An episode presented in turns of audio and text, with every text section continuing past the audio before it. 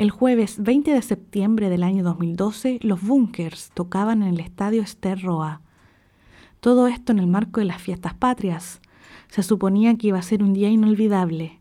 La banda era el plato fuerte. Sin embargo, el concierto fue suspendido. Una intensa y repentina lluvia hizo imposible que los instrumentos salieran a escena, por lo que el evento musical quedó agendado para el día siguiente.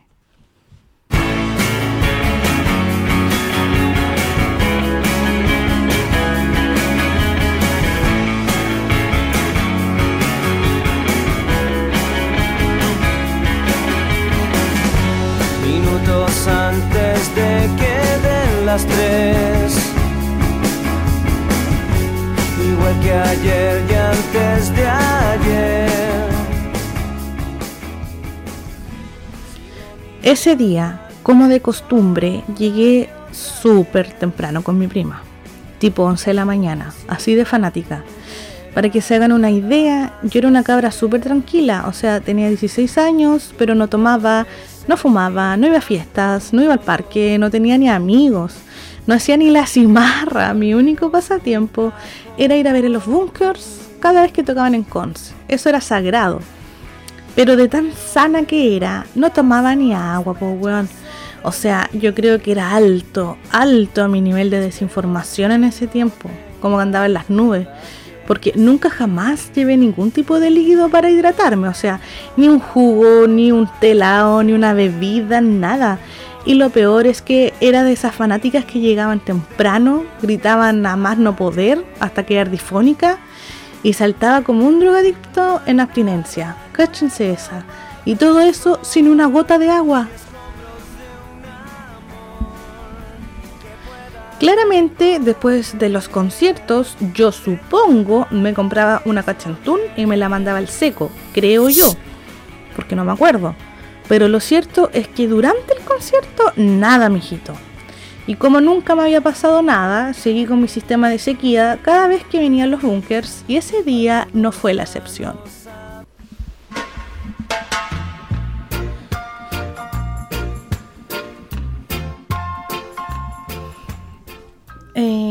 Les dije que llegué a las 11 de la mañana, ¿cierto? Bueno, los bunkers salieron como a las 4 de la tarde. Sí, como a las 4 de la tarde.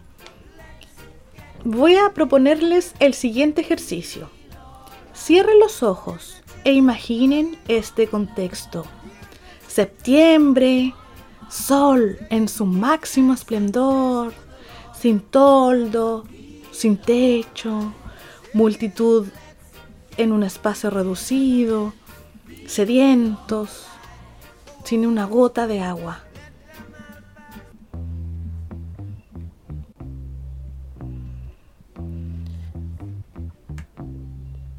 Puta, yo de primera estaba bien. Sí, estaba bien, estaba súper. Hicimos lo típico, conversamos, reímos, nos abanicamos con una hoja, igual que más se podía hacer. Pero ya se hacía insoportable, insoportable, y no solo para nosotras, sino que todos en conjunto, lentamente, empezamos a guatear. Es que imagínense, sin la mínima posibilidad de sentarse, cero distancia social, si hasta ya teníamos los cuerpos pegados. Incluso una cabra que estaba atrás mío me dijo toda urgida, por favor, hacete un tomate porque estoy respirando tu pelo a ese nivel. Ya nadie estaba contento, pues weón. El cabro de adelante empezó como a tratar de hacerle espacio a su polola para que pudiera respirar. Una mujer embarazada se desmayó, la tuvieron que sacar por arriba, así como en las películas, entre las manos y ya habíamos hecho el oh, oh, oh, oh, toda la wea que se hace antes de un concierto. Ya estábamos chatos ya, pues ya hasta empezamos lentamente a pifiar. No queríamos más guerra, no teníamos espíritu. Estábamos ahí derritiéndonos lentamente bajo el sol.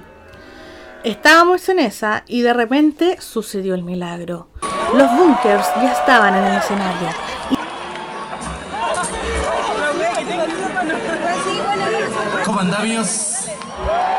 Y todos, ¡wow! Euforia, euforia total. El cansancio se había ido, el calor, recargaron energías, listos para saltar y gritar con sus gargantas acaloradas, listos para gritar, para entregarse a la emoción, como si nunca hubieran estado más de tres horas de pie. Ya, pues yo igual quería, quería seguir el ritmo, te juro. Salieron los Funkers, pero yo como, ¡guau! Sí, yupi, los Funkers, bravo. Quería seguir el ritmo, esa es la palabra, quería, pero no podía. No, no sentía energía ni para gritar. Pero la, queda, la real caga quedó cuando empezaron a saltar. Ahí me fui a la cresta. Pero hice un esfuerzo por ser digna. Traté de unirme a la masa. Yo miraba a mi prima y ella de lo más normal, ¿ah? como una lechuga. Tiraron la primera canción. Y yo como, ¡uhu! ¡yuhu! Y traté, pero no pude. Me empezó a faltar el aire y quería descansar, pero era imposible. El mar de gente no me dejaba. Y yo más encima era chica, bueno, todavía soy chica, y estaba en medio, en, en medio, en más encima, no veía pedazo de cielo, quedé ahí hundida, obligada a saltar para no morir aplastada. Y ese precisamente era el problema, ya no me daba el cuero para saltar, para respirar, y no podía dejar de hacerlo, porque al descansar, la masa humana me tiraba nuevamente para arriba, y ahí no, no, ahí la vi, la vi loco, temí por mi vida y le dije a mi prima, sutilmente, me voy a morir, tengo que salir de aquí. Y mi prima pal gato, así pálida hasta la médula, nunca me había visto así.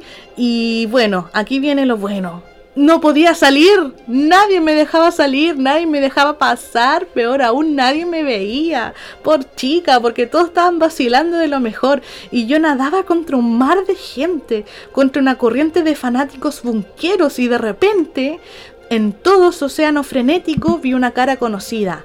Era una compañera del liceo y me dijo, Jessie. Y yo le grité sin ningún miramiento, ¡Me voy a morir! Y ella así como, no, ¿por qué dices eso? Y la pasé. Y mi prima atrás mío, lo único que escuchaba decir era, déjenla pasar, déjenla pasar, por favor. Pobrecita, igual medio trauma, tenía 14 años. Y logré por fin salir de ese infierno. Weón, fue un infierno, fue horrible. No era tan grande la multitud, después me di cuenta, pero yo la vi enorme, sentí que nunca iba a salir. Se me hizo eterno y cuando logré salir, ya ni me acuerdo qué hice en ese momento. Si lloré o me reí, no sé. Y en vez de buscar a los enfermeros alguna cosa, me quedé viendo igual a los bunkers, pero alejada de la multitud, tiritando, peor cuando te da la del cordero. Fue una experiencia horrible en verdad y lo más chistoso de todo es que cuando terminó el concierto, en vez de irme para mi casita, fui directo al Yankee y me pedí esa promo monstruosa que daban antes del completo con queso. No sé si alguno lo recuerda. Y no conforme con eso, en vez de ahora sí irme, me fui a quedar donde mi prima en el taxi veía todavía la gente encima mío, sentía que todavía estaba luchando por abrirme paso. Tenía esa sensación como de angustia, hasta tuve que cerrar los ojos. Y cuando llegamos a la casa de mi tía, obviamente todos nos preguntaron cómo nos fue, cómo estuvieron, y nosotros así como, sí, bien, nada, ni una novedad, bacanes como siempre, etcétera. No le conté a nadie, o sea, por último contarle a alguien, no sé. Y claramente me repercutió después. Desperté a las 3 de la mañana empapada gritando, me voy a morir, me voy a morir.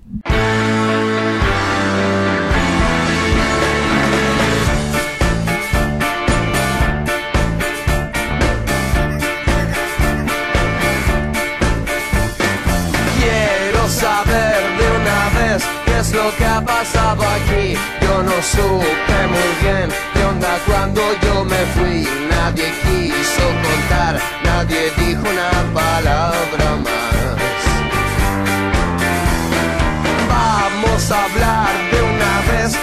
dejar de especular. Pienso que siempre tú me trataste de engañar. Si lo vas a negar, ¿cuánto tengo que esperar?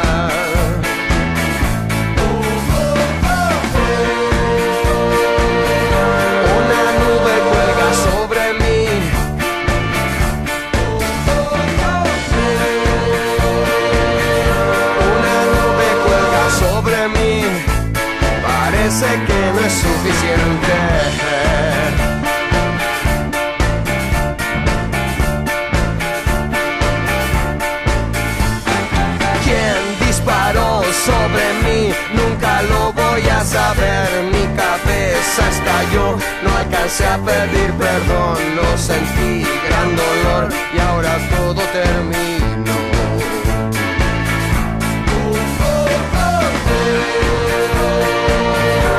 Una nube cuelga sobre mí.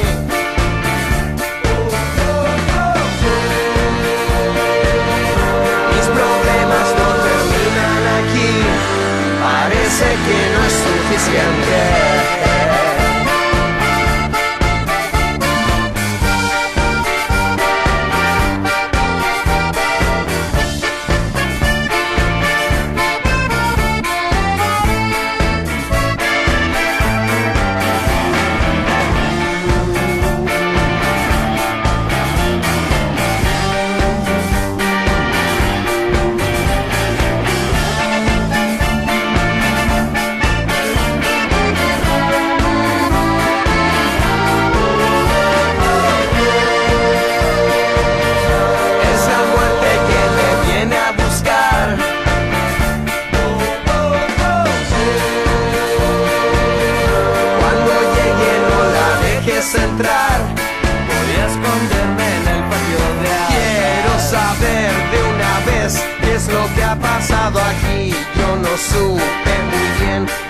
Cuando yo